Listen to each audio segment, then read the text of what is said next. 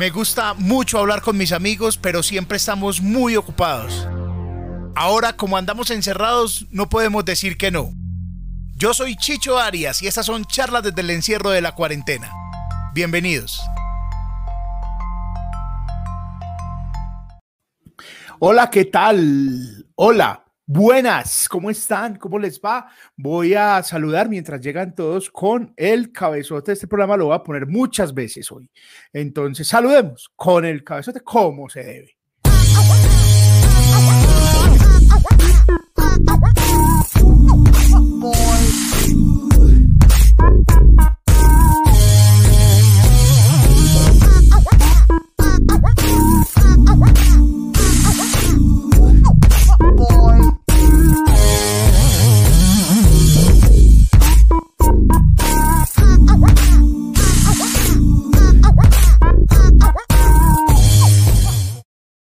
Hola, ¿qué tal? Bienvenidos a Conversaciones Pendientes. Este es un espacio en el que converso con mucha gente que me gusta mucho hacer y que pues eh, lleva muchos capítulos. Este es el episodio 14, si no estoy mal, de este y había hecho 25 en cuarentena y pues estamos muy felices de hacerlo. Bienvenidos todos. Miguel Ángel García, hola, bienvenido. ¿Qué más? Juan Esteban Gallego, ¿cómo están? Estaba esperando a Antonio que tenía unos problemas con internet y esperemos se pueda eh, que, que se pueda conectar pronto, que, esté por ahí. Eh, está, está, hoy vamos a tener a Antonio Salmín, que es el caballero de la comedia. Así, así lo molestamos. ¿Cómo están? Eh, Miguel Ángel, Uta intro mi fafa, eh, la buena, mela. Qué felicidad que volviste, las mejores energías y todo mi cariño. Muchas gracias, Darlene. Muchas gracias. Eh, ya habíamos vuelto. La semana, hace 15 días tuvimos a Camilo Cifuentes. Después estuve haciendo un toque de queda con Checho Leguizamón. Ya, ya volvimos del todo. Y pasado mañana tenemos pensado otro programa con un personaje de la costa que tenía muchas ganas de entrevistar hace mucho tiempo y puede el miércoles, entonces quizás tengamos el miércoles. Activen la campana, por favor, y, active, y suscriban al canal para que podamos, para que puedan saber si hay o no programa el miércoles. Lo vamos a hacer un, un capítulo extra de conversaciones pendientes. Buenas, dice Julián Bedoya, ¿cómo están? Camilo, hola. Andrés Felipe Saldarriaga, Robin Lopera, ¿qué más? Abrazos, parcero, Robin, un abrazo para vos. Eh, salud con vinito, dice Juliana. Salud, yo tengo agüita. Salud, salud. Em, Dice Juan Esteban que si vamos a seguir con los en vivo los próximos tres años, es posible que sigamos con los en vivo los próximos tres años porque pasó muy bueno y pues porque se volvió mi trabajo. Aquí, así de sencillo. Ya saben, ustedes pueden patrocinar esta emisión con el eh, super sticker o con los super chats que este año no se han activado. Me parece muy triste. Ah, sí, sí se activaron, sí se activaron, es verdad. Sí se activaron con, eh, con el toque de queda con Checho Leguizamón. Ahí estuvieron muy activos, muy bien, muy bien. Y con, pueden patrocinar así, pueden patrocinar en un código QR que va a estar rondando por ahí en algunos momentos y pronto van a poder ser miembros de este canal una cosa que yo no sabía y es como un Patreon, pueden patrocinar y pueden acceder a contenido exclusivo, es decir, trabajar el doble. Yo les hago contenido exclusivo para las personas que patrocinen y em, eh, YouTube da la da como da la guía. Eso podrá hacer en un mes más o menos porque YouTube tiene que estudiar si este canal es digno para ese tipo de monetización. Y pues llegarán unos videos solo a ustedes primero solo a ustedes unos días unos con saludos eh, personalizados en fin hay varias cosas ahí. Entonces esas son las tres maneras de patrocinar este programa. Muchísimas gracias a todos los patrocinadores. Vamos a actualizar la tabla de patrocinadores de este de, este año para que, pues hubo una del año pasado, muchísimas gracias a todos, en serio, el año pasado ustedes me salvaron la vida. Yo estaba aquí encerrado sin saber qué hacer y vea, ustedes muy bonitos. Entonces ya saben, las tres maneras de patrocinar son ese eh, super chat y super sticker que hay aquí, un signo pesos que hay en el chat de YouTube, un código QR que van a ver por ahí apareciendo de vez en cuando. Yo creo que es este, este está por ahí.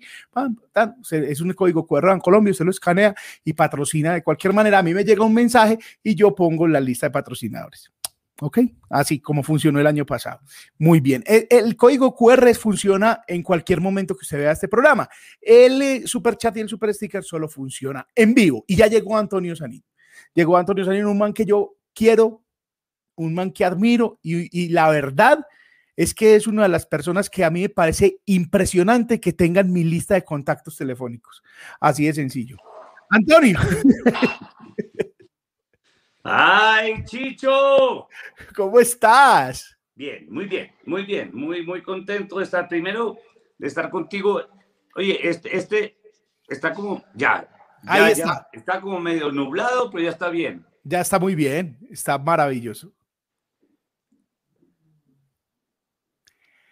Ya, ahí está. ¿Me oyes, Antonio? Perfectamente, te oigo, te veo. Si me quito las gafas, no te veo, pero me voy a quitar las gafas porque pues hay que, hay que respetar el look. Oíste, ¿a los cuántos años empezaste a usar gafas? Mira, yo tengo visión 2020.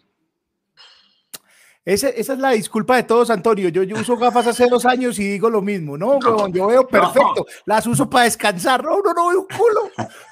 las uso, las uso para, para, para el computador y la televisión. Y para WhatsApp, o sea, todo el día. No, la verdad es que me hicieron el examen la, la semana pasada y yo tengo 51 años. Uy. Y algo que le, le, empieza a pasar a uno a partir de los 45, por ahí 46 años, es la presbicia. Que no es de lente, no es que el lente tenga algo malo, sino es el músculo.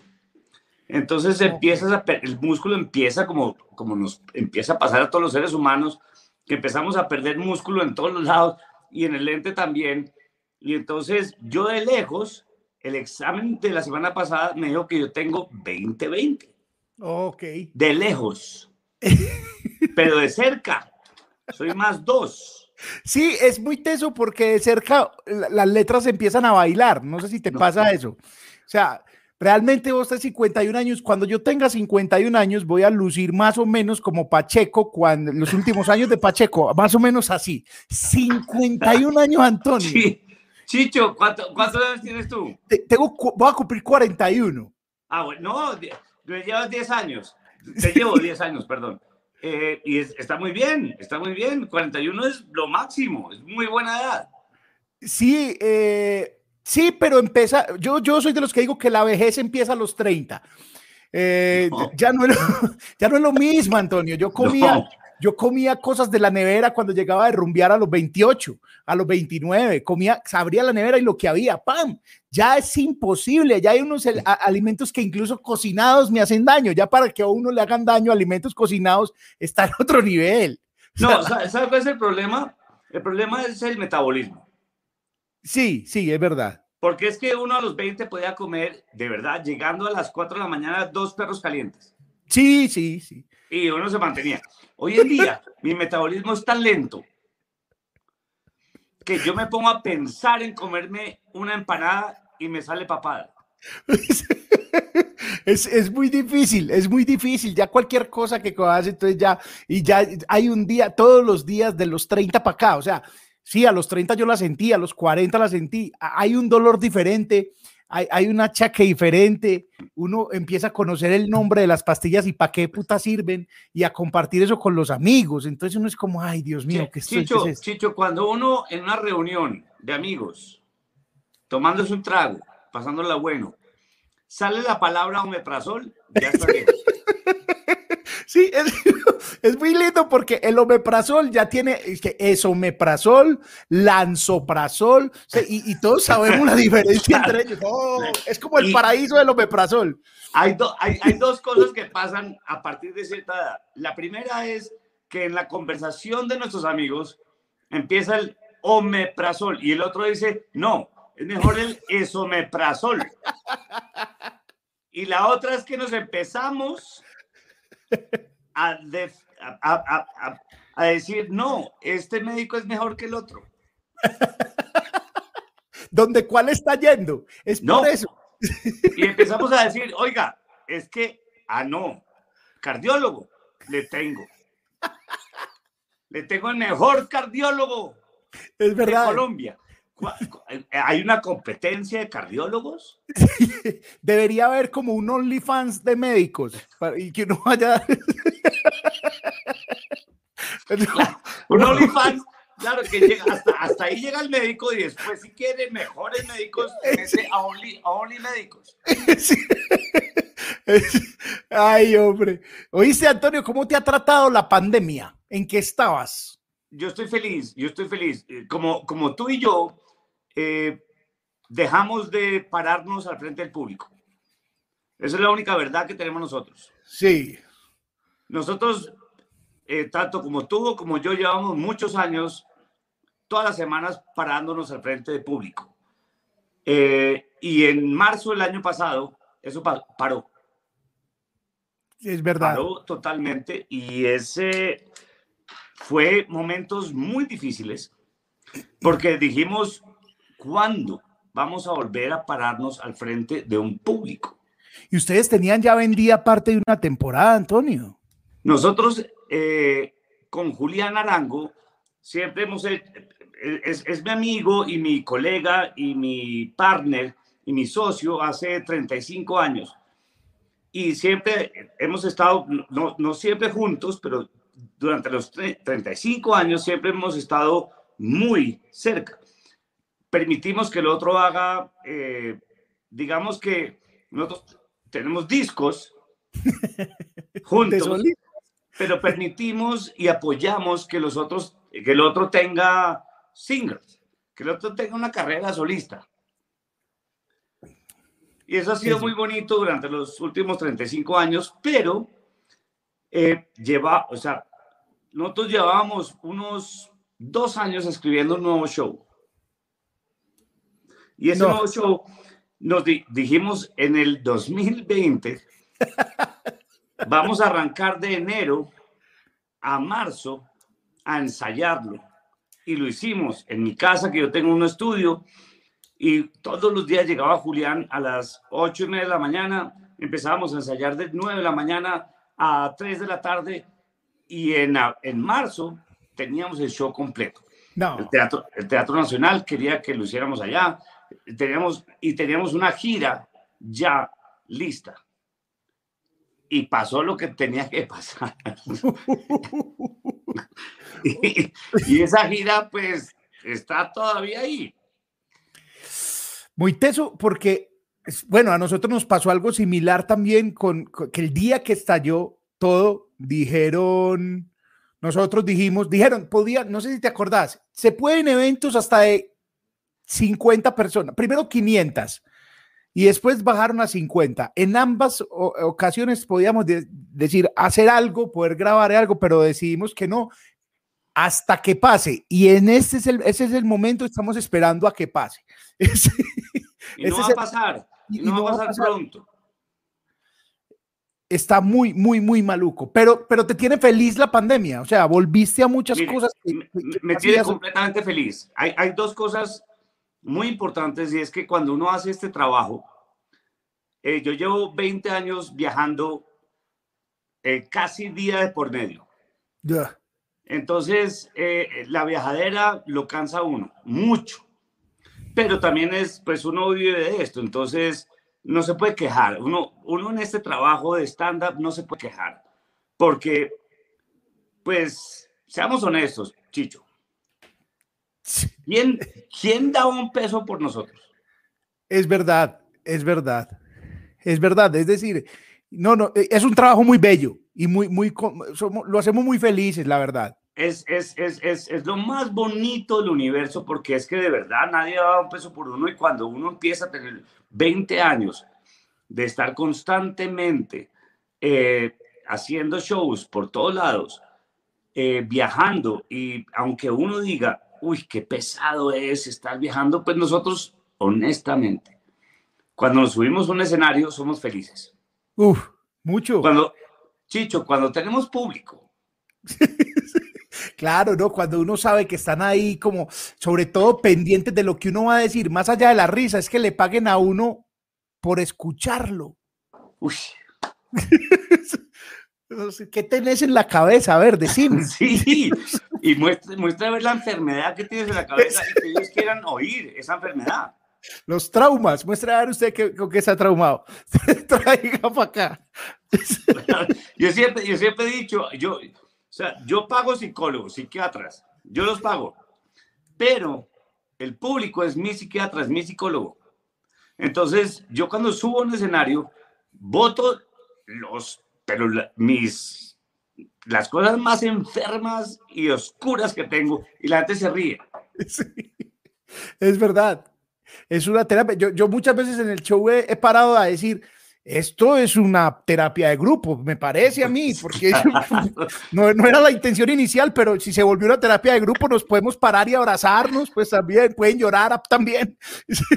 Pues es una belleza, es, es, de verdad es lo más bonito que una persona como nosotros, que probablemente, y voy a, voy a diseccionar, ¿se llama eso? Sí, diseccionar un, comediante y es una persona que tiene muchos problemas y que de alguna manera ha buscado la forma como volver esos problemas comedia. Es verdad. Y entonces lo volvemos comedia y lo ponemos en un escenario y la gente se ríe porque la gente se siente identificada, porque la gente en el fondo, la comedia lo único que es es alivio.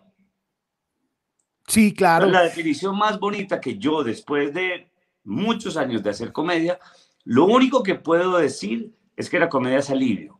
Lo único que yo hago, yo no, yo no soy un arquitecto que resguardo a la humanidad de la intemperie, yo no soy un médico que salva vidas o que calma el dolor, y yo no soy un psicólogo que trata las cosas mentales de una persona todos los días. Yo soy un comediante. ¿Y qué hago? Y yo creo que en el fondo lo único que hacemos los comediantes es darle a la gente, al público, alivio. Gente que dice, ah, weón, a mí me pasa lo mismo. yo me sentía solo. Yo me sentía solo y este man aprendió a reírse de esa huevonada. Entonces yo también puedo reír. Qué bacanería. ¿Me entiende? Y eso es el, el trabajo de un comediante es podernos reír de nuestro entorno, de nuestro día a día, de nuestras cositas pequeñas, de nuestras huevonadas como seres humanos y que nos riamos. Así es. Ve, ah, yo en octubre, yo hacía muchas cosas. En octubre del año del 2019 tomé la decisión en una función en la Universidad de Medellín de vivir solo de la comedia. Bueno, chimba de decisión un año antes de una pandemia mundial. Chicho, yo estuve, yo estuve, o sea, yo, yo te conozco hace, ¿qué? Por ahí cuatro años, cinco años. Sí, por unos cinco años. Sí. Y yo, yo siento que yo estuve por ahí en esa época. No, no, no fui yo el artífice, ni más, ni más faltaba. Pero sí fui. Claro. Hablamos, hablamos mucho. yo, sí, yo sí vi tu, tu transformación y tu cambio cuando yo hice ¿Quién pidió pollo? en eh, El Águila Descalza, en el Teatro Prado. Y antes habíamos coincidido en, en el teatrico en un Comedy City. Sí, sí. Sí, sí, por ahí, por ese lado, cuando ya... Y, oh, ¿cómo y tú estabas a punto de explotar, tú estabas a punto de salir, de, o sea, de, de, de vivir de esto. Sí, es, es, es, muy loco porque fue muy, muy paulatino porque también le tenía miedo. Pero una frase que a mí me, me, marcó mucho, que no sé dónde la escuché, hombre, y yo la repito mucho en, eh, en los shows y, lo, y se lo digo a la gente, cuando uno se ríe de algo es porque ya lo superó. Y si yo estoy diciendo algo que a la gente le puede pegar en, en, algún, en alguna parte de su alma y se ríe en vez de llorar y yo ayude a que superó eso y yo le digo, ya lo superó, ¿sí ve? Ya superó, estamos riéndonos de la pobreza, nos estamos riendo de, de, de un despecho, ya lo superó, nos estamos riendo incluso de una muerte, de una enfermedad, ya lo superó. Todo, mire, el, el, como dicen muchas personas, especialmente Woody Allen, esto, esto no, esta frase no es de Woody Allen, pero Woody Allen sí la acuñó. Y es comedia es drama más tiempo. Así es. No existe comedia sin drama. Muy teso. Eh, ¿Y, y, vos, a vos te ha pasado como hagamos un chiste de eso? Y no, todavía no, está muy fresco. yo el año pasado, como en junio, dije y puse en Twitter eh, lo que, o sea, el, el, año se puede resumir en dos palabras. En COVID, Brian. y, y puse, Too soon, Y la gente sí, me dijo, sí, sí, no, no, no, no, no, no, no es el momento, no es el momento. No es el momento, sí, claro. Pero claro. eso es lo que no está, o sea, es, es que es una belleza, COVID, COVID o sea, COVID-19, COVID y COVID Brian, y, y, lo que, o sea, en marzo lo que nos había pasado en el mundo era COVID Brian y COVID-19. Era muy fácil ponerlo, pero a la gente no le gustó en, en, en, Twitter. Pero me gusta mucho porque, porque si uno siente como que lo van a matar, ¿cierto? Como que, ay, Dios mío, se me acabó la vida, no la carrera, la vida, la vida. Y a los ocho días está, hey, ¿qué más? ¿Bien o no? Uno como, ah, bien, sí, ya no estás indignado, ya, bien, ya pasó. No, la, la, la, comedia tiene una cosa muy bonita y es que la, la gente que está con uno entiende. Sí. Hay un montón de imbéciles que no entienden. ¿Y saben qué? Eso sigan a Trump. Sí, es verdad. Es que ahí por ahí también uno dice, no, bueno, pues no, no sos mi público entonces, la verdad. sí. Eh, sí, qué, qué lástima, qué cagada, pero, pero bien. Y ya. ¿Oíste? Sí, es que yo sí voy a salir a decir la verdad. Sí, claro. quiero decir. Sobre todo porque es un ejercicio honesto el que hacemos. Entonces, sí. uno no Mira, puede ir a, a, a salir hace, a decir hace, lo que no siente. Esta semana hice unos shows eh, pues de empresariales que uno, uno hace porque afortunadamente le están saliendo a uno eso para, para poder sobrevivir. Claro. Y en uno, de una compañía muy grande, que no va a decir el nombre, pero que hace una pastillita azul.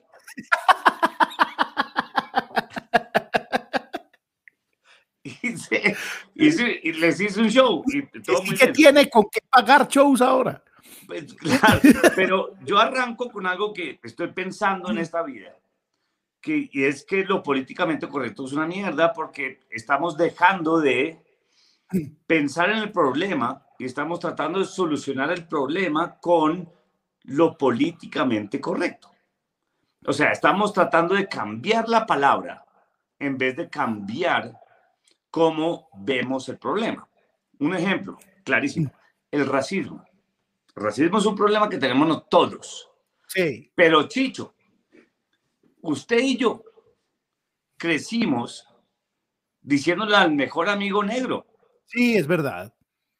Incluso todavía tenemos a alguien al que le decimos negro, pero que ya en público nos da miedo. Exacto. Y en privado lo regaña uno, no, dígame negro, no, parce, es que no te puedo decir negro en público porque me acaban, huevón. porque es que todo, llevo toda, mire, y yo, y yo te, mi, uno de mis mejores amigos se llama Julio Escayón. Ah, es negro. Gran comediante, gran comediante. Sí. Pero nosotros, no sé si sabes, Chicho, nosotros somos amigos desde los 10 años. Sí, Julio. claro, claro. Y entonces, y yo me acostumbré toda la vida a decirle a Julio negro, porque es negro. A ver, ¿cuál es el problema? Él no, él no siente nada malo cuando yo le digo negro. Así Pero es. hoy en día no, no se puede decir negro. Entonces me pasó, antes de la cuarentena estaba en, un, en, en, en un, eh, una fila, en este café tan moderno nuevo, Sí. tiene que hacer fila, y cuando la señorita en el mostrador me, dije, me dice, ¿cómo quiere su café? Yo iba a decir, pero había una mujer de Sí. Oscura atrás, Sí. y me puse nervioso. Y le dije, bien afrodescendiente. Afro.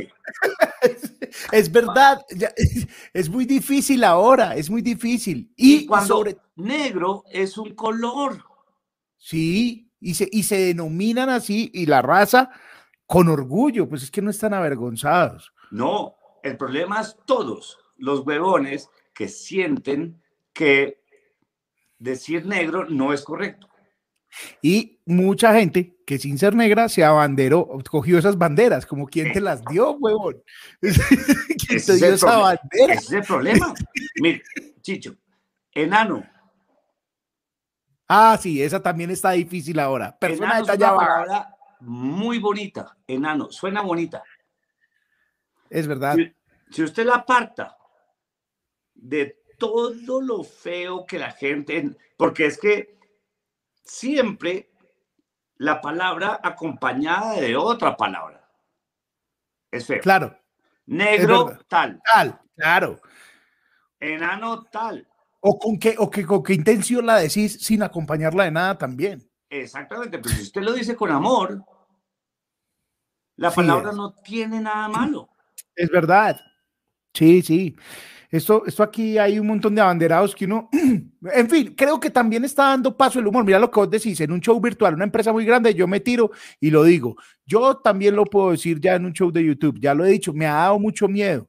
También lo he dicho en, televisión, nosotros eh, teníamos un programa que esperamos vuelva en un canal público y ahí no nos dijeron nunca nada, lo cual nos pareció muy bonito. O sea, nunca nos han dicho nada, nos han, nos dijeron, ustedes saben dónde están parados, ustedes saben qué gente está. Hemos muchas veces cruzado la línea como, como con, con mucho respeto. Cuando uno dice que con todo respeto va a cruzar la línea, y, es porque va a cruzarla muy mal, pero, pero la gente no lo ha entendido y está muy bien. Y creo que dar ese paso es así porque la comedia y el humor anterior, pues yo amo profundamente y envidio lo que hizo Montecristo. O sea, ya uno no lo puede hacer. Montecristo se burlaba del borracho, se burlaba de los negros, se burlaba de los profesores, se burlaba del bobo del pueblo. Hacía un personaje que era el bobo del pueblo. Háganlo ya para que vea lo que le pasa. A ver, a ver. Cristo la rompió toda. O sea, él dijo, voy con toda para adelante. O sea, que ah. yo, yo, yo, y esto lo digo en una charla muy bonita que tengo que se llama Una risa a la vez, que fue como yo logré superar mi timidez y mi introversión. Y yo era la persona más introvertida del universo y más tímida y más insegura en el planeta. Y una vez en el colegio nos dieron la oportunidad de hacer los poemas de Rafael Pombo. Y a mi grupo le tocó Simón el Boito. Ah, ok. ¿sí? Yo no tenía la capacidad de memorizar nada. Hoy en día he mejorado eso, pero en esa época no tenía, a los ocho años no tenía la capacidad de memorizar nada porque yo tenía un déficit de atención severo. Y entonces le dije a la profesora, déjeme hacer Simón el Bobito, actuarlo. Y me dijo, ver, ¿quiere hacer Simón el Bobito? Ninguno de los niños quiere hacer de Bobito. Se la montan. Yo le dije, déjeme. Y yo hice el mejor Simón, el bobito que pude hacer en la... Y, y lo hice políticamente incorrecto.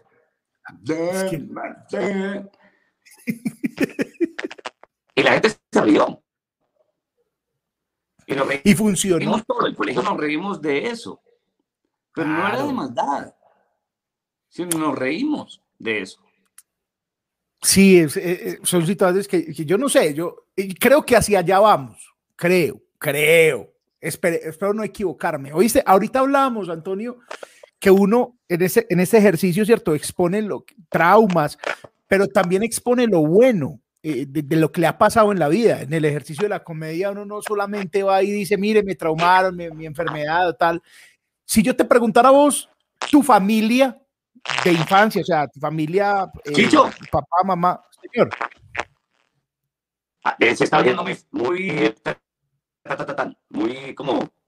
A ver, voy a cerrar aquí. Sí. Voy Vamos a ver. Momento, momento. Momento, espérame un momento, voy a, voy a sacarte de aquí esta sala y vuelvo y te entro. Espérame un segundo. ¿Están? Acá estamos con Antonio Sanín. Por favor, me responden en el chat cómo está oyendo Antonio. Ya, Antonio, ya no te veo. Antonio, ¿me oyes? Antonio. Yo te estoy escuchando, pero no te veo. Estoy, estoy sin imagen de Antonio. Si quieres, Antonio, puedes salir con la cruz rojita que hay ahí en el estudio, sales de ahí y vuelves y entras al mismo link a ver qué pasa. Y yo estoy aquí esperando. A ver, yo veo. Ahí cómo me oyes. Muy bien, ahí está. Esperemos que, que Antonio va a volver a entrar de nuevo. Eh, robotizado, que yo bien, ahora no está. Antonio se escucha, se escucha entrecortado, suena bien, pero Antonio no lo escuchamos. Muy bien, muchas gracias a todos. Tan, el audio de Chicho está bien, el de Antonio no. Ya vamos a tenerlo de vuelta. Ya vamos, ya vamos a tenerlo de vuelta. Eh, pam, vamos a, vamos a, ya, ya vamos a tenerlo de vuelta. A solucionar un problema de conexión del lado de él, que no paga internet. Muchísimas gracias a todos. En el, en el super chat pueden hacer eh, los aportes a este programa o en eh, este es un buen momento para decir, o en este, eh, en este código QR que les voy a poner acá en la mitad. Resulta que hoy recibí una comunicación de YouTube que yo no sabía, la verdad, muy bruto para todas estas cosas hasta el momento. ¿Qué puedo eh, hacer una comunidad dentro de YouTube. ¿Qué significa eso? Que usted puede patrocinar mes a mes este canal de YouTube, será un patrocinador y recibe obviamente cosas que otros no reciben en el canal de YouTube. Entonces, por ejemplo, unos saludos personalizados o hacer eh, unos en vivos solo para la gente que se inscribe o, solo para los patrocinadores o que puedan ver primero los videos del canal o acceder a promociones y cosas de la de, de mi marca o un montón de cosas. Usted se hace patrocinador, estamos esperando que posiblemente en un mes esté esto. Esa sería otra manera de patrocinar este canal, lo cual me tiene muy contento porque no todos los canales tienen esa posibilidad. Y YouTube me escribió y dijo, ve, no queremos que, que hagas eh, parte de esto. Y bien, pues ahora tampoco me hace muy especial, pues hay muchos canales en el mundo pues que lo tienen, pero me pareció chévere porque hay varias opciones. Usted es un patrocinador A o un patrocinador B, hay que ponerle nombre a eso. y pues cada mes usted va, eh, se decide, vea, voy a pagar tres meses de patrocinio, listo, se va, o un año, o un mes, en fin. Y cada mes hay contenidos especiales que no ve el resto de personas que están en el canal de YouTube, porque esa es la gracia y, un montón de, cosas, de, patrocinios y tal. Es una comunidad de YouTube. Eh, ah, que vuelve Antonio por aquí. Eh, Lucía, hola. Juliana Peláez dice que es el unirse. Sí, es el botón unirse, que es el, el, que voy a activar pronto. Espero sea pronto ese botón unirse. Muy bien. Es, usted sí sabe, usted sí sabe. Todo bien, dice. Juliana, muchas gracias. Si ese botón unirse y uno pone un monto y, así lo hace. Y, o oh, pues mientras tanto llega el botón unirse, ahí está el código QR y voy a saludar a algunos patrocinadores antes de que se descargue esto del todo. Muchísimas gracias a Juan Felipe, muchísimas gracias a Marta, muchísimas gracias y muchísimas gracias a Juan Esteban. Muchas, muchas gracias. Muchas gracias por estar ahí conmigo. Eh, Vayan preguntando cosas, muchachos. Vayan preguntando cosas mientras vuelve Antonio para que conversemos eh, un rato, para que, para que hablemos mientras Antonio soluciona su problema de internet. Yo voy a quitar esto de aquí ya, para que no estorbe. Muy bien. Acá está. ¡Ay! Se me había olvidado. Tengo que partir este programa ya. Tengo que hacerlo con el promo. No se vayan. Tengo que poner este promo. ¿Por qué? Porque YouTube me dijo que había que partir los contenidos largos. Y aquí está el cabezote mientras llega Antonio.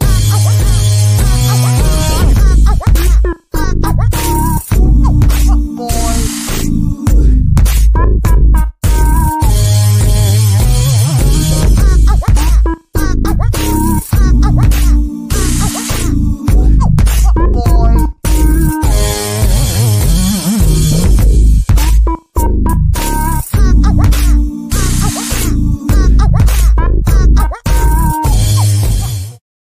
Muy bien, ahí está. Bueno, hay varias cosas que están preguntando.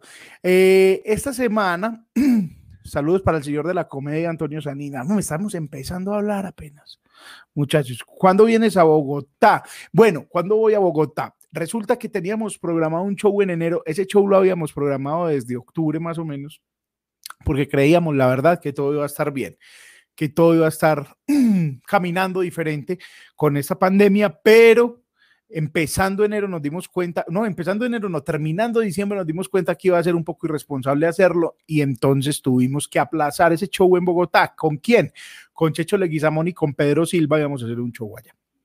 y pues en Bogotá corrieron todas las agendas, entonces vamos a esperar que podamos volver a ir. Otra, eh, ah, bueno, sí, tengo otro show, espérame, yo lo voy a poner acá.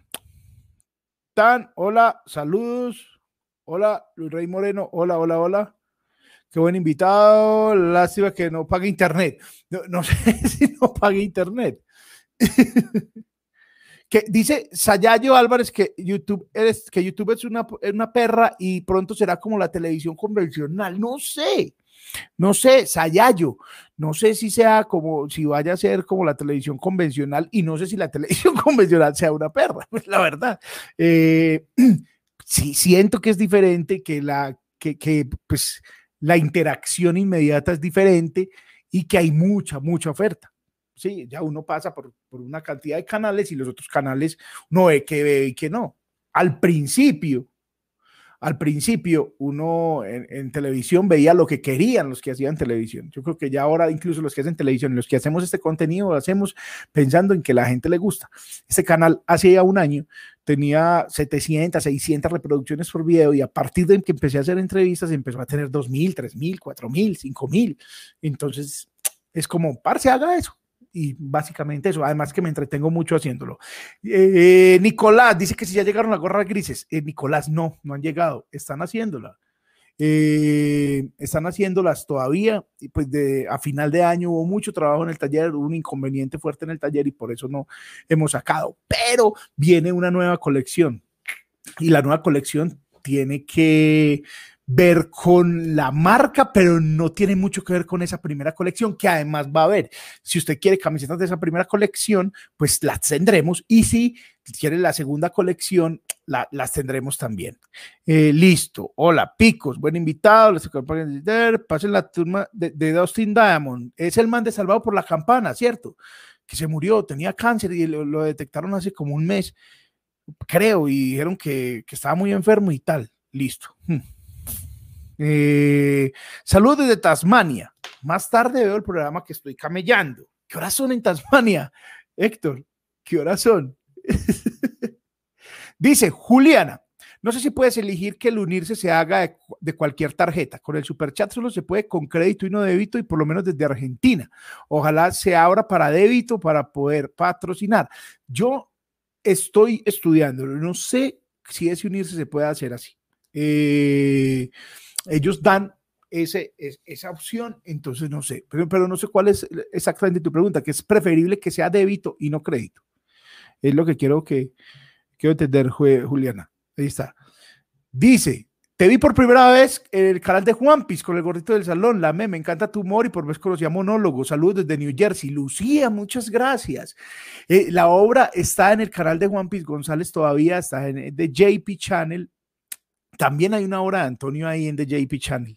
Eh, ahí está también una obra de él y pues ahí la pueden ver. O también está en etiquetablanca.com después de que se estrenó, digamos, en el de JP Channel, estuvo exclusiva durante unos meses ahí, ya también se puede ver en etiquetablanca.com, que es una plataforma donde también pueden ver las de monólogos. www.play o play.etiquetablanca.com. Muchas, muchas, muchas gracias. Muchas gracias. En Tasmania, la 1 y 30 de la tarde del martes. 1 y 30 de la tarde del martes. Muy bien. Ah, bueno, listo. Ahora lo puedes ver. Ah, bueno, hay una, que se pueda con débito, dice Juliana, que se pueda con débito desde cualquier parte. Así no tenemos problema. Listo, voy a averiguarlo. Está bien, que se pueda con débito. Sí, muchas, muchas gracias. Muchísimas gracias. Bueno, hay una cosa para todos los de este canal de YouTube. Si no está suscrito, suscríbase y active la campana. La próxima semana, esta semana, el 7 de febrero, tengo una función. Si ustedes están en la comunidad de WhatsApp, se dieron cuenta. Tengo una función en un lugar que se llama Sesiones en el Bosque, un lugar muy bacano, cerquita por acá en Santa Elena, y esa función es para 20 personas nomás. Esa función la vamos a grabar. Y después de que esté grabada, la vamos a editar, le vamos a poner algunas cosas bonitas y la vamos a poner en YouTube como pusimos el gordito del salón y como pusimos cualquier bobadita es cariño. Es, esa es que una parte de cosas de material nuevo eh, que de hecho quiero jugar un poco con un cuaderno que tengo de cuarentena y una parte de material que, de, que está y, el, y, y, que no salió, por ejemplo, en cualquier bobadita es cariño. Es un material que ya está por ahí, pero que no salió, se quedó por fuera de cualquier bobadita es cariño y otra que se quedó por fuera del gordito del salón. Entonces, como un grandes éxitos con un nuevo material y vamos a hacerla. Y la voy a poner un día, un día. ¿Cuándo? El día de mi cumpleaños, posiblemente, y va a estar una hora. Una, una horita no más. Va a estar pues dura, se acaba la obra y la dejo una hora más. Llegó Antonio, pagó el celular, eh, pagó el internet y llegó. ¿Qué hubo, Antonio? Ya, ya. Tuve un problema de internet. Muy bien, ahí está, muy bien. Se nos cayó el internet, se nos cayó. Esto, esto es lo que pasa en esta época. Sí, claro, excede la banda como, yo por eso el programa lo hago a las nueve, porque entre siete y ocho, es que el entre siete y ocho y media es la mayor cantidad de internet. Entonces yo espero que la gente se, se vaya del internet y a las nueve estoy ahí. Pero ve, la gente te esperó, la gente te esperó. Antonio, yo no tengo pelo. Mira, ve, usted es 51 años, huevón. Tenés el pelo así, superalo bien. Yo no tengo pelo hace 10 años, huevón. O sea, vos estás, no, huevón, más joven. El Benjamin Button de la comedia. Esto. Mira eso, mira. Oíste que te estaba preguntando, Antonio, que uno expone en la comedia dramas y cosas felices también. Sí. ¿Qué te dejó a vos tu familia? O sea, papá, mamá, eh, hermanos, tu, tu familia. ¿Qué te dejó o qué fue la mayor enseñanza o la, mayor herramienta que te dejó para la vida? El, el, mi papá era de Manizales.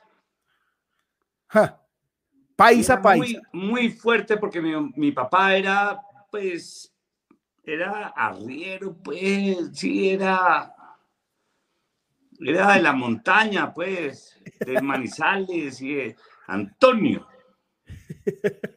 Me decía Antonio. Me levantaba todos los días. A las seis de la mañana me decía, Antonio, yo no presto cama después de las seis de la mañana. La cama no era de uno, era de él y él la prestaba. ¿Me entiende? Sí, señor. Pero no, una, belleza, mi papá hasta, hasta, cuando falleció, pues era, era, no, no manejaba la, la, tecnología muy bien y entonces me dejaba mensajes en el celular. Antonio. Yo, Antonio es José Pablo Sanín, tu papá. A ver, sí, sí, como si yo en Antonio no hubiera sabido quién era él. O sea, tiene que, te habla tu papá. Sí, Antonio, soy José Pablo Sanín, tu papá. ¿Y dónde, dónde vivieron cuando estabas niño? En Bogotá. mi, papá, mi papá era de Manizales, pero yo nací en Bogotá. Sí. Pero con familia paisa, pues familia de Manizales y, y, y familia muy que los bogotanos los tenían como parias. Claro. Porque en Bogotá la gente no sabe que en los 70s, en los 60s, pues el paisa que vivía en el, en, el barrio era como el judío, pues, ¿me entiendes? Claro. Como era como ese, ese personaje que venía de, de por allá y, y, no, no, no era tan fácil. Pero yo, yo, yo ya, yo la verdad sí, sí viví una vida fácil en Bogotá. Mi papá no. Claro. Porque eran, pero yo sí, yo normal. Dice normal, normal. O sea, pudo haber sido peor. pudo haber sido peor. Oíste, ¿y en qué momento? Yo le escuché a Chapel, no sé si has visto, yo me vi todo, yo te, voy a contar una cosa. Hay un man que para la gente también, un comediante que se llama Dave Chappelle. Alguna vez Antonio me lo mencionó, una vez que estábamos tomando tinto por ahí me lo mencionó, y yo como que bien. Tinto y lo vi, tinto, eso, sí. café, estamos hablando café. Café, Y eh, me mencionaron varias cosas de las que vamos a hablar ahora. Y yo y Frank y Adrián me decían, hey, Chapel. Y en esta pandemia, un poquito antes de la pandemia, me voló la cabeza, me volaron la cabeza los shows de Chapel. Vi documental de el documental de él cuando le dieron el, el Mark Twain y el Mark Twain y vi la entrevista de Lederman y me me enamoré mucho de ese man. Y el man dice más o menos, para traducirlo en colombiano, que la comedia es una novia tóxica. completamente tóxica, que él no es capaz de ver a nadie haciendo comedia porque siente que le está haciendo mal, que siente que él es capaz de hacerla, pero que también siente que el momento de la decisión de hacer comedia es un momento masoquista. ¿Cuál fue ese momento tuyo masoquista que dijiste, ve, y por qué no? Me paro con un micrófono a decir un montón de huevonadas y a exponerme a que me vuelvan mierda ahí, porque eso es lo que nos expone. ¿Cuál fue el momento de tu vida que... Pero mi, momento no, no fue masoquista, sino de salvación. Oh. Eh, fue, fue, yo, yo, yo sentí que tenía que decir la verdad en algún momento dado, porque yo venía de hacer un, un show con Julián Arango, que se llamaba Rías el Show, y nos adoraban ya hemos estado en el Teatro Nacional y había sido, habíamos estado realmente, esto fue antes de Andrés López, fue antes, y logramos crear un movimiento muy grande de comedia en Bogotá. Algún día les cuento cómo fue, pero, pero empezamos en un bar y ahí se nos pegó todos. Todos, todos los, los que tenían un indicio de comedia en esa época se nos empezaron a pegar y hasta que llegó Fanny Mickey y nos sacó de ese lugar y nos sacó solamente a nosotros y no a los otros. Y entonces el lugar donde nosotros nos presentábamos murió, desafortunadamente, y nosotros empezamos a seguir. Y yo me sentía la chimba, porque habíamos creado un movimiento y estábamos tocando el cielo. Pero Julián pasó por una época muy difícil emocionalmente en su vida. Entonces, porque se casó con una mujer que tenía un papel muy importante en una novela muy importante en esa época. Y no le funcionó. El matrimonio en 11 meses se separó y sintió la necesidad, no voy a decir por qué se separó. Le pusieron los cachos. Pero lo, cornearon. Fue corneado. Duro, duro, duro, duro, duro. Y él sintió la necesidad de irse del país. Y yo, que nosotros llevábamos desde los 15 años buscando lo que queríamos hacer en la vida. Habíamos, habíamos trabajado en publicidad, habíamos hecho campañas muy buenas de publicidad, nos había ido muy bien, pero ya nos habíamos salido de todo eso. Y habíamos decidido estar solamente dedicados solamente a la comedia, eh, como una decisión total. Y nos había ido muy bien. Entonces, cuando todo eso lo logramos, pasó esto con, con la María Orozco, con Betty, y se va Julián y yo le digo, weón, pero ¿cómo? Si tenemos una gira en Estados Unidos, si tenemos unas presentaciones en España, ¿cómo, cómo puede dejar esto? Y él, honestamente, hoy en día, años después, lo entiendo y lo acepto y lo quiero. Pues es mi pana. Claro. Pero en ese momento me supo a mierda. Como, puta, huevón, pero lo tenemos todo. Y a partir de ahí me tocó empezar solo a hacer stand-up. Mierda. y yo no sabía hacer stand-up solo. Y no había nadie aquí haciendo. Nadie. Y estaba haciendo nadie. Nadie. Habían yo, cuenteros. Yo, vi a Oscar Borda intentándolo. Y, muy cabrón Oscar Borda. ¿Se acuerda? y a Tulio se hacía unos monólogos, Oscar Borda, par separado, eh, y tan, tan, tan tiraba, tiraba muchas, pero con una personalidad, y marica. Este y es bueno, y es, bueno, es, muy buen actor. Y tiene un personaje en escena muy teso. Pero de ahí para adelante, te, después te vi a vos. O sea, vos dijiste, no, yo voy solo. Que hijo de puta, yo no sé, pero voy. Eh, Chicho, me costó tres años. Eh poder sacar una línea buena. No, marica. No, no, es que es... Tres años duros, tres años de dolor, tres años eh, muy difíciles. ¿Sabe qué pasó en esos tres años?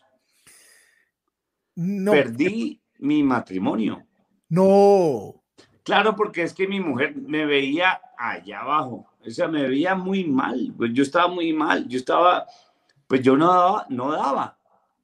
Es que eh, empezar a hacer comedia solo es muy puto. Entonces, claro, cuando, cuando yo dejé de hacer Rías el Show, que estábamos en la cima, y empecé a hacer comedia desde cero como comediante de stand-up, pues empecé de cero, weón. Y usted sabe que de cero es, hay funciones que no se les ríen. Ah, no, eso todos hemos tenido esa noche, pero creo que eso forja el carácter y alimenta el alma. Uy, sí, Chicho, pero, pero, pero. Una conferencia, uno hay ahí, ahí, ahí, es cuando, si nosotros le enseñamos a la gente que, que está acá y que está oyendo eh, y que quiere hacer stand-up, esto es, esto, esto no es de talento. Esto es de tener algo de talento, algo, un poquito.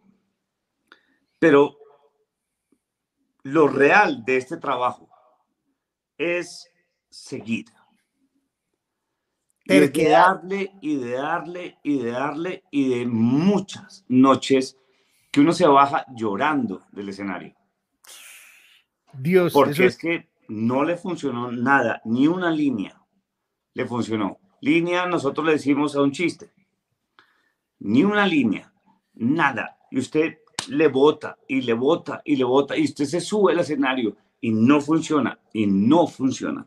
Y usted sigue con todo el amor y usted llega a la casa a llorar. Pero hay algo en nosotros. No sé qué es. Que seguimos. y eso es lo que le digo a todos los comediantes nuevos y es, esto no es de talento, esto es de ganas.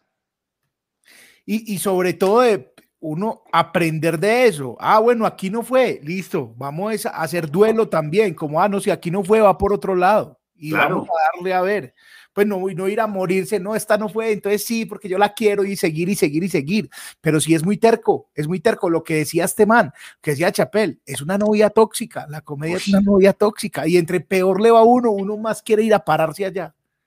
Sí, pero eso, eso lo tienes tú, yo, parada, eh, eh, eh, el, flaco, personas que, seguimos en el, en el cuento pero no son muchos porque es que el 95% como los, los, eso es como las truchas que van subiendo. No todas llegan. Es verdad. Y eso es echar para adelante y de, y darle durísimo y de entender que eso es, yo, yo le digo a la gente que ha estudiado conmigo, muy poca porque yo no, yo no soy profesor de stand-up, con todo respeto pero hay gente que me pide ayuda y le digo, esto no es de un día. Y esto no es de un show. Esto es un día en la oficina. Y si lo entendemos de esa manera, estamos salvados. Ah, ¿Sabe qué? Yo voy a trabajar. Y a veces me va bien en el trabajo y a veces no me va bien, pero como un contador, huevón. es cierto, es cierto. A, veces un día el, contador le va increíble y le rebajó impuestos y al otro día pues no le fue tan bien. Y mandó a la cárcel o le mandó la DIAN. Pero de eso se trata lo que hacemos nosotros. Nosotros no hacemos nada más. Es cierto. tratar, de subirnos a un escenario y dar lo mejor. oíste, Antonio, e, ¿en, qué etapa de Rías el show fue? Que a mí me emocionó mucho. Me decía yo que vi, ¿te acordás que en el Teatro del Águila Descalza, eh, el inicio del teatro, vendieron ladrillos del ala derecha? O sea, si estás sentado en el ala derecha, vendieron al, ladrillos y ustedes tenían uno quizás de los primeros ladrillos. Los primeros ladrillos. Eh, fue, muy bonito porque es que cuando nosotros estábamos empezando Rías el Show, el Águila Descalza era muy conocido. Nosotros con Julián en el Teatro El Almirante en Bogotá, vimos al águila descalza. Y fue la razón, una de las razones más importantes por hacer lo que hacemos nosotros. Nosotros dijimos, queremos hacer eso, hijo de puta, qué buenos son. Y nosotros teníamos un material muy que llevábamos muchos años trabajando. Dijimos, eso es lo que queremos hacer nosotros. Y una vez, ya, ya, digamos que ya nos estaba yendo muy bien a nivel nacional y estábamos haciendo una gira y estábamos en Medellín y nos invitaron al, al, al Águila Descalza y ellos estaban em, empezando a hacer el Teatro Prado. Nosotros no conocíamos a Cristina y fuimos solos a hacer teatro y, y había la, la posibilidad de, invertir en, en, en ladrillos. Y nosotros estábamos empezando, no teníamos mucha plata. Pues dijimos, puta, qué bonito lo que están haciendo ellos. Y cada ladrillo costaba un huevo de plata. Porque, pues que era, era, pero invertimos todo en ese momento y tenemos tres ladrillos.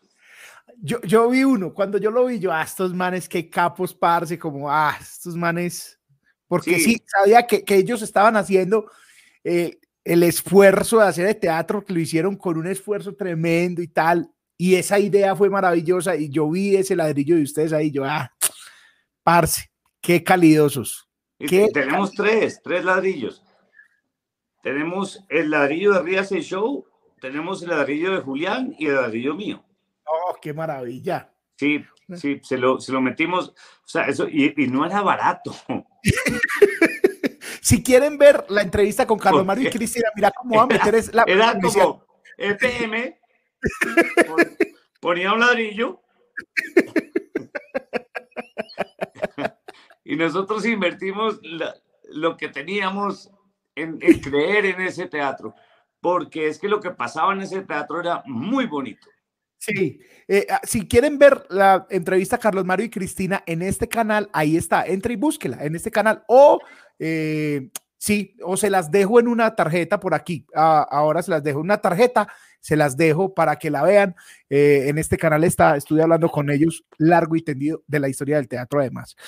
Antonio, ahorita pasaste por, por, el, por el tema de la publicidad y es una cosa que yo creo que nunca te he preguntado. Yo, yo, yo, yo voy a dejar de recibir preguntas.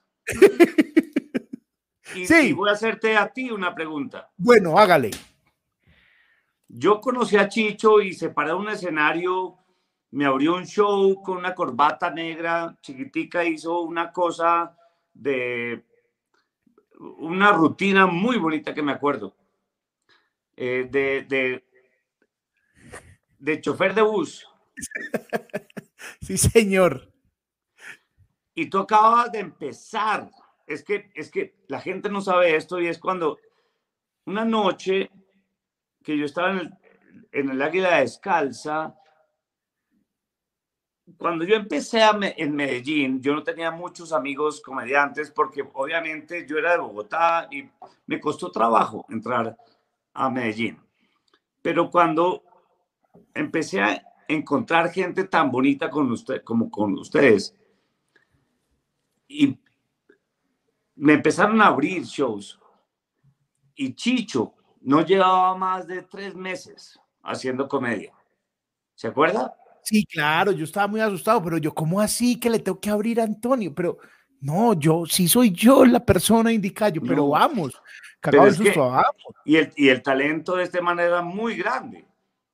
Yo estaba muy asustado ese día.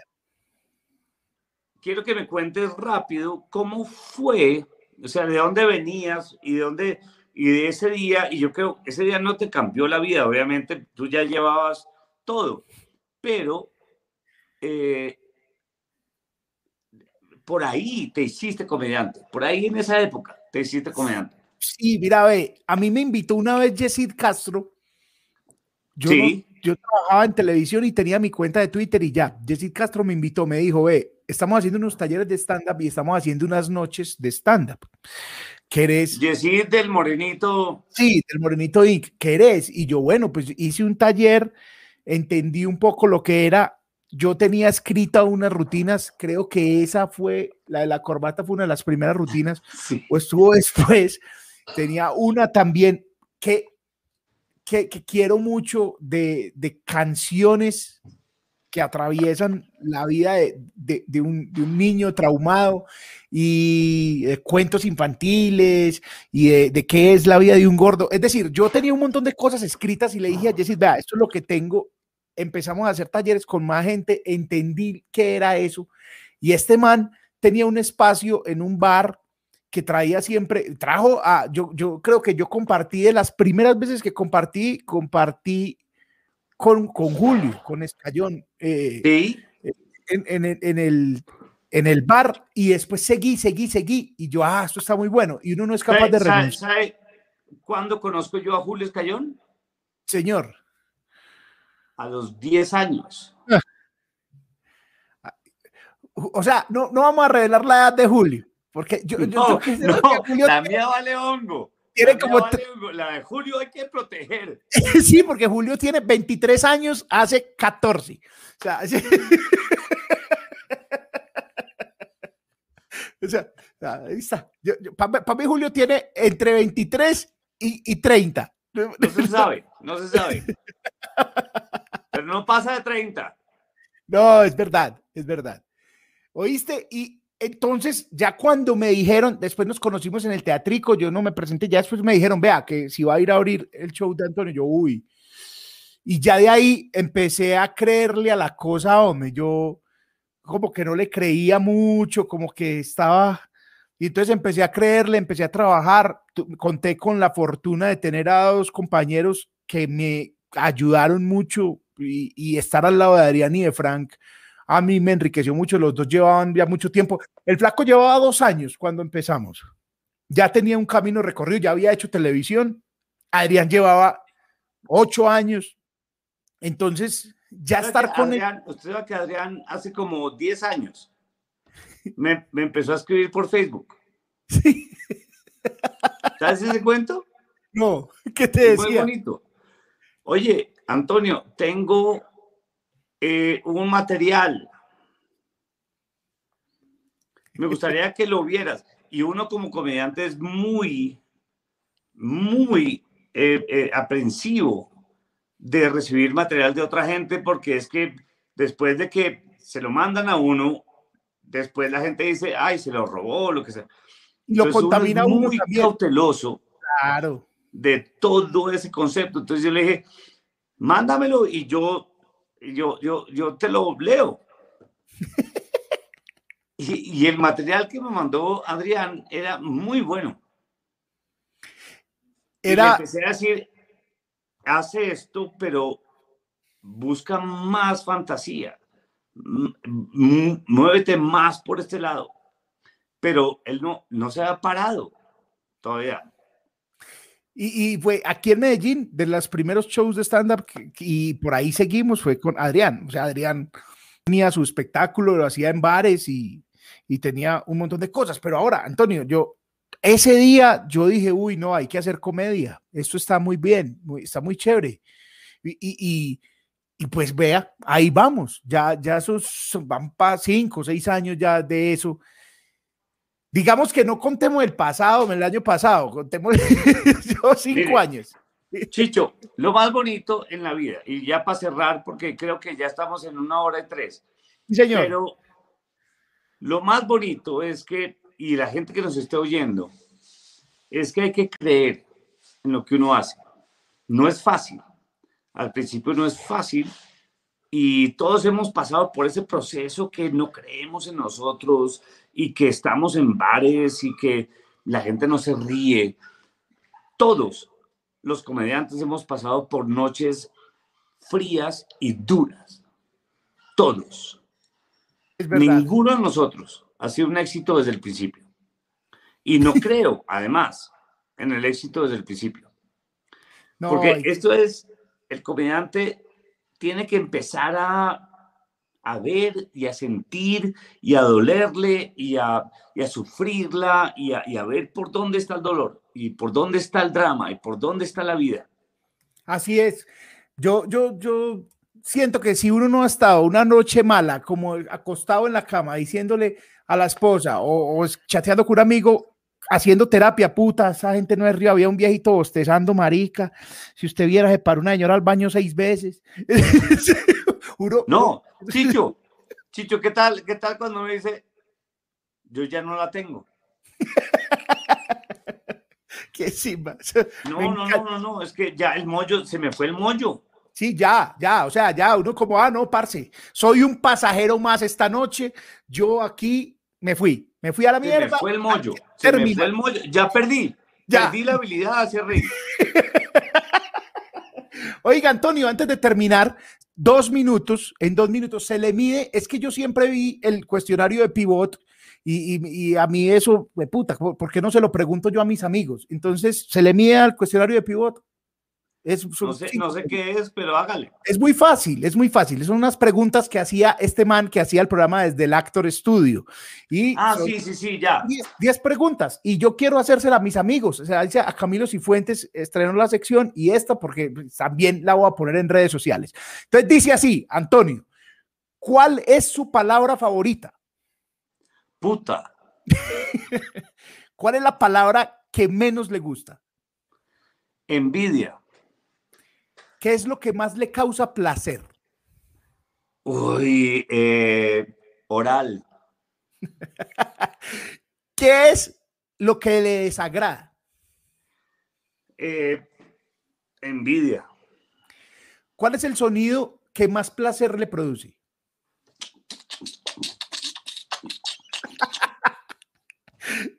¿Cuál es el sonido que aborrece escuchar?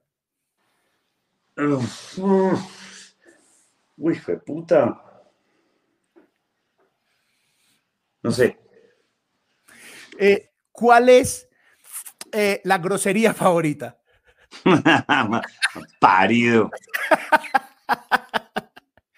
Aparte de la profesión y que ya vemos también que ejerció la publicidad, ¿qué otra profesión le hubiese, le hubiese gustado hacer? Torero. Uy, eso no me la sabía. Torero. No, eh, voy a explicar, no me gustan los toros, no me gusta la taromaquia, o sea, no me gusta la... Pero todo me, me encanta. Lo que, lo que encierra, claro. Sí, sí, sí, la tradición, la cosa. No, no, no estoy de matar toros, no me jodan por ese lado. Pero, se me, eh, o sea, me hubiera encantado ser torero. ¿Y eh, cuál profesión nunca ejercería? Abogado. Y esta me encanta, esta pregunta.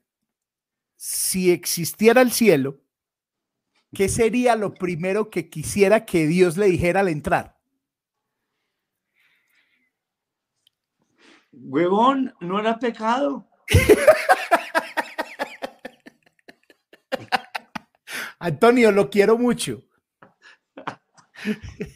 Chicho, lo quiero y lo admiro mucho y me encanta lo que ha pasado con usted desde que lo conocí, lo único que ha pasado es, es enorme, pero mire, enorme lo que ha pasado con usted y sé, y se lo digo, que ha pasado por su humildad, sus ganas de aprender y sus ganas de hacer algo que la gente no entiende y lo difícil que es.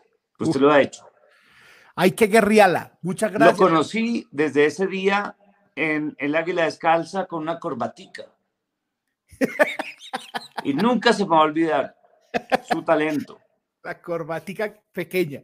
Su humildad y sus ganas, weón. Y, y, su gracia. Y, de verdad, para mí es un honor, siempre. No, muchas gracias por contestarme y muchas gracias. Desde hace, hace rato queríamos hablar y por fin se dio.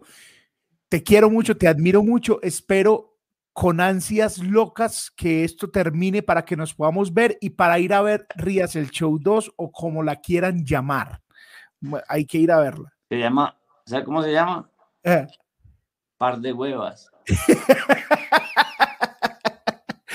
ya quiero verla. Ojalá la podamos ver rápido. Oíste, lo último, cortico, ¿es verdad que la campaña de su dinero está en el lugar equivocado de ustedes o no? Eso nunca te va a no, eh, no, no, no, eso sí lo aclaro eh, claramente es de Julián, no es mía. Ah, de Julián. Es de Julián. Pero robátela, decir que es de los dos, güey. No, jamás, jamás. Yo, yo, yo respeto las ideas de los demás siempre. Y eso lo hizo Julián. Eh, nosotros somos publicistas los dos, hemos hecho muchas campañas juntos y nos ha ido muy bien en publicidad, pero esa es de Julián. Ah, ok. Un abracito, Antonio. Gracias, Parce. Feliz noche. Chao, Chicho. Te quiero mucho y te admiro mucho. Te quiero, lo mismo, tú sabes. Chao. Como ya, eso, ahí estaba. Antonio Sanín. Eh, hace rato quería hablar con Antonio Sanín. Muchísimas gracias. La, buena vibra. Muchísimas gracias a todos por estar aquí. Antonio resistió el internet y los datos de Antonio. Eh, tenía un problema de internet, pero resistió los datos. Muchísimas gracias. Gracias a todos los que estuvieron. Tengo que dar un saludo de cumpleaños. Juan Carlos Molina está cumpliendo años. Eh, ya. ¿Cuál mañana? Ya. Está cumpliendo años. Mm, feliz cumpleaños, bebé conservo fotos que me ha tomado Juan Carlos Molina, un fotógrafo del hijo de puta. Tengo fotos y hay algunos afiches en los que salieron las fotos de, de Juan. Eh, mm, te quiero, bebé. Feliz cumpleaños. Además, es un tipazo. Eh, ¿Qué personajazo? Sí, es un personajazo, es un personajazo. Ya saben, si quieren patrocinar este programa, pueden hacer uso, buen uso de este código QR, que es un código QR Colombia. Si no le, aumentele la resolución a esa transmisión y la ley. Así de sencillo. Y es un código QR. O en el super chat que puede eh, hacerlo solamente mientras está en vivo. O sea, lo mejor es el código QR porque eso es, si lo está viendo en diferido, lo puede hacer. Ah, bueno, la gente que preguntó, sobre el show del próximo domingo es que son solo 20 personas, entonces se acabaron las boletas de una. Hicimos dos funciones de 20 personas, se acabaron de una, pero vamos a hacer uno próximo. Eso sí, lo vamos a grabar y posiblemente, posiblemente no va a estar en este canal de YouTube durante, va a ser una, como una función. Para los que no pudieron estar, va a ser una función, vamos a determinar cómo, cómo puede hacerse con código QR y con super chat también, como hemos hecho el gordito del salón y como hemos hecho, cualquier bobadita es cariño. Ahí está. Eh, pueden, eh, podemos hacerlo y vamos a grabarlo. Ojalá esté bien. Y si usted está viendo y alcanzó boleta para el show del domingo, créame que vamos a pasar muy bueno. Porque a, lo que les estaba diciendo, va a ser un ejercicio con un cuaderno que estuvo por ahí en, el, en la cuarentena y vamos a, a hacer líneas nuevas y cosas nuevas ay, uno que es tan arriesgado, mano, a, hacer cosas nuevas y obviamente con, con otras, con, con, otras que ya han visto. Eh, pero va a ser presencial, un show presencial por fin ahí, como todo muy íntimo, con todos los protocolos de bioseguridad, con tapabocas, con ventilación, sí, con todo, con todo. Van a ver que todo el mundo va a estar de tapabocas. Muy bien, eh, un saludo para toda la comunidad. Juan Felipe, eh, tío, tío, un saludo para ti. Un abrazo. Eh, ¿Alguno de ustedes eh, me sigue en Instagram? Si no me siguen, pues les dejo para que me sigan, suscriban a este canal, activen la campana. En Instagram hicimos una actividad con música que pues, yo no sé, eh, pregúntame algo. Yo dije, pues yo no sé si pregúntame algo, más bien pongamos música. Entonces me dio por poner música, es una de las actividades más pegonas de esa cuenta de Instagram y alguien me dijo que por qué no la hacíamos en un en vivo. Lo que pasa es que si la hacemos en vivo en este canal de YouTube, no lo cierra. Entonces, estamos buscando la posibilidad de hacerla por otro lado, puede ser por Twitch o hacerla en un YouTube en vivo y borrar el video, que quede una. Y es básicamente que ustedes piden canciones, las, las ponemos y hablamos con cada uno de ustedes. Es decir, alguno quiere hablar de una canción, hablamos, hablamos un momentico y ponemos música y, y, hablamos y nos tomamos unos tragos. Entonces, puede ser también, si, si les suena, pongan eh, corazón aquí y comenten, por favor. No se vayan sin comentar este video. Si están comentando aquí en el chat en vivo, vaya y comente debajo en los comentarios. ¿Por qué? Porque cuando usted comenta, dice YouTube, oh, mierda, este man le comentan mucho, deberíamos mostrar sus videos. Eso básicamente es por eso que todos los youtubers dicen que comenten y que suscriban y que activen la campanita porque eso es gratis, eso no vale nada. Entonces comenten debajo, también en este chat en vivo bacano, pero abajo, ese comentario que hay abajo, mierda. Nos vemos, nos vemos eh, mañana en redes sociales. Les comento si hay espacio para el programa del miércoles o no, y es un invitado muy a lo bien, es Lucho Torres, es un comediante costeño en la costa, la comedia es diferente, el humor es diferente, es uno de los manes que me hace llorar de risa y está muy cerca, pues tiene muchos trabajos, además está muy cerca de poder hacer un programa al fin de semana. Es imposible con Lucho porque tiene shows casi todo el tiempo. Abrazos, te amo sobrino, dice Juan Felipe. en Twitch, dice Juliana, sí, en Twitch, ¿cómo te parece que ya tengo cuenta en Twitch? Todavía no me sigan porque estamos haciendo unos, unos, unos mm, ajustes, pero también hay problema con la música al principio dicen que no, al principio dicen que no, pero después dicen que sí hay problema con la música. Ya hicimos una prueba y suspendieron el canal 24 horas. Entonces, por eso eh, estamos viendo cómo hacerlo. Incluso parece ser que es más fácil por aquí y borrar el, envío. Vamos a ver. Dice, eh, transmite por Twitch que ya tiene copy. Hay una opción para, para, pero no son todas las opciones. Estamos haciéndolo. Más, fácil monetizar por Twitch, dicen. Saludos, Chicho. Eh, qué chimba lo de la música. Epa, Yoliva Ferrín dice que buena propuesta. Y hace la, hace la de la música en vivo, muy bien. Playlist en vivo. Carlos dice gracias con Spotify chequeado. Eso lo hicimos, eso lo estamos tratando de hacer y si está, lo hacemos un fin de semana. Este, esto que está, dice Juliana, es lo que estamos tratando de hacer. Estamos tratando de conectar y, con esa aplicación y me toca aprender OS. Así es sencillo. Entonces, si aquí me ven mirando para abajo y haciendo y moviendo teclas, con ese sí que me toca aprender OS porque tengo que mover más teclas o por el mismo Insta. Sí, pero ah, siento que no es lo mismo. Eh, yo quiero que sea o por Twitch o por acá. Y sería muy bacano. Es decir, pueden ustedes. Acá dice, David dice, más fácil en vivo sin subirlo. Puede, ser. Entonces, también puede ser como cross-platform. cross platform y es que ustedes piden las canciones en Instagram yo las pongo en Twitch. Que después la gente diga, uy, este man qué, está haciendo ya. Bueno, una experiencia multimedia, básicamente. una vez más, una noche muy especial. Gracias por estar. Muy bien. Eh, y el vivo del Face también. Facebook sí que es estricto con los derechos de autor. Eh, está, está por acá, dice Dice Carlos, sí, eh, estamos mirando a ver. Está escribiendo Antonio. Antonio. ahí está. ahí está, que saludos de Antonio. Eh,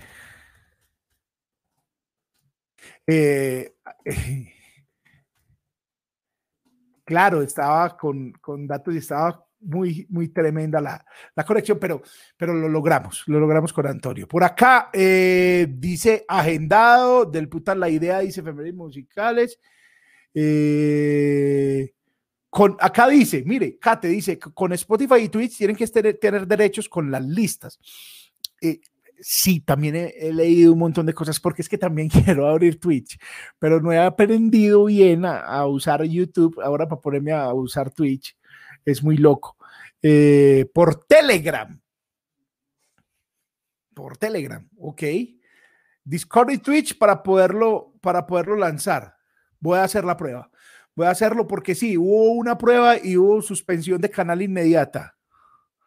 Juan Esteban, yo te enseño, yo te enseño ese. Ahí estoy, ahí vamos, con calma. Eh, eh, he hecho algo por ese, pero es muy difícil hacerlo y, y estar al aire aunque los twitcheros, los streamers hacen eso. Los manes están hablando, todos esos manes salen es por OBS y los manes están hablando y por eso usted los ve que están hablando. Yo tengo, por ejemplo, el computador aquí. Sí, ok. Estos manes tienen computador a este lado y están mirando y tienen la cámara aquí. Eso también será una cosa muy difícil de manejar, pero ahí estamos. Tan. Julia dice, muchas gracias. Tan. Lucía dice que si vamos a tener eh, para verlo online, eh, si estás hablando de la función del, del, que será el próximo domingo, esa la grabamos y después la ponemos en YouTube, creo que el día de mi cumpleaños, que es cuánto? Eh, en estos días, pronto. y esa función lo que va a tener es que el super chat va a estar activo, esperamos que que esté activo el super chat y que eh, el código QR también se active, que es el mismo. Entonces, lo que hacemos es que ponemos la función, ponemos el código QR, pack, pack, ponemos el código QR, código QR en Colombia. Ve, un saludo a la gente del código QR, parce, la gente que le pone el alma y yo sin saludarlos. Juan, ah, muy bien. Y Mari, muchas, muchas gracias. Mari, te amo. Muchas gracias. Y Juan, muchísimas gracias. Y, eh, y sigue, y, normalmente cuando, aquí está el código QR. Cuando yo a veces estoy por ahí así, llega una notificación y dicen, ay, tan, mira, estaba viendo tu programa. Muchas gracias a todos los que están. Sobre todo, deje el comentario, deje el comentario. No importa, el, bueno, el código QR sí importa, pero deje el comentario, que eso nos gusta muchísimo. El me gusta, el comentario, todas esas maricaditas. Usted dirá que son unas bobaditas, pero pero, pero son significativas para YouTube. Tan, eh, ah, bueno, eh, hay OnlyFats, muchas gracias. Sí, hay OnlyFats. En este, les voy a dejar ya el link de OnlyFats para que ustedes salgan de aquí y ahorita que terminen y vayan y vean OnlyFats y hagan lo mismo que les he pedido con eso. ¿Están dónde? En el canal del Panda. Espérate, yo miro dónde está eh, el, el link para que lo, Ahí está. Ahí les voy a poner el link para que vayan y vean el canal del Panda ya mismo. ¡Ah! Ya está. Ahí les dejo. Les voy a dejar incluso, ay, ya mira, ya vamos a llegar a mil visualizaciones. Muchas gracias a todos. Les voy a dejar el, episodio, pero en ese episodio ustedes lo que pueden hacer es darle me gusta y está tal. Listo, pa, pa, pa. Ahí está. Eh, oh, ahí está, en YouTube está. Eh, estamos, eh, alguien, alguien nos está viendo en Facebook que dice, le voy a volver a poner el link de... ¿Ve? Muy raro, porque no deja mandar el link a, a Facebook. Ve, muy raro. Alguien nos está viendo en Facebook. En fin. Ok. En fin, no, no hay lío. Aquí dice que sí estaba en Facebook, pero en Facebook no deja poner el, el Te queremos tanto, gracias por la generosidad, eh, gracias por contestar. Eh, muy, bien, muy buen invitado, muchas gracias. Nosotros no hubo lío por lo que cantábamos, dice efemérides musicales. Sí, pero es que creo que si uno pone la canción, ya, o sea, es, esto tiene, es el, lo que reconoce es la canción. Si uno la interpreta, quizás no. Pero la canción ya desde Spotify tiene problemas. Tiene lo que He acá está, Mire, Julia, yo he estado en shows de comediantes mexicanos por Facebook y no paga la entrada en, vivo por grupos. Sí, hemos, hemos intentado hacerlo. Lo que pasa es que se puede hacer por etiqueta blanca también. Pero ese show quizás ese día va a estar después, ese show va a estar en etiqueta blanca, play.etiquetablanca.com y lo pagan también así. Pero ese día, justo a esa hora, no lo voy a dejar fijado, justo a esa hora va a quedar. ¿Cuándo lo grabo? El domingo. El domingo 7 de febrero va a estar la grabación. Sí, ahí está. ¡Pam! Eh, yo lo empecé a ver por Facebook. El OnlyFats de esta semana estuvo el OnlyFats, yo lo empecé a ver por Facebook. Dice casi me desmayo de la risa con el primero de la NEA. Muchas gracias, muchas gracias. Eh, lo que pasa es que el de, el de los fitness te estaba pensado de otra manera, estaba completamente diferente a lo que era y, y finalmente salió así, pero fue una catarsis también, lo que hablamos ahora con Antonio, fue una severa catarsis. Muy bien. Eh, ahí está tan. Listo, tan. Las canciones deben ser covers o remix que no estén registrados. Dios santo. Bueno, vamos a ver. Vamos a ver. Vamos a ver. Bueno, un abrazo a todos. Muchísimas gracias. Vaya. Vaya y mire todo lo que está recomendado. En, el canal de Monólogos sin Propina también hay contenido nuevo. De, preguntas incómodas que tenemos un montón y ahí vamos subiendo. Nos vemos, nos vemos eh, pronto. Muchísimas gracias y vamos a cerrar obviamente con la recomendación de YouTube que es este cabezote. Chao, se, cuidan. Chao, chao. Eh, que no se te olvide, dice, no se te olvide enviar más eventos. No, no se nos olvide, no se me olvidará. Obvio, no. Un abrazo para todos. Muchísimas gracias. Muchas gracias.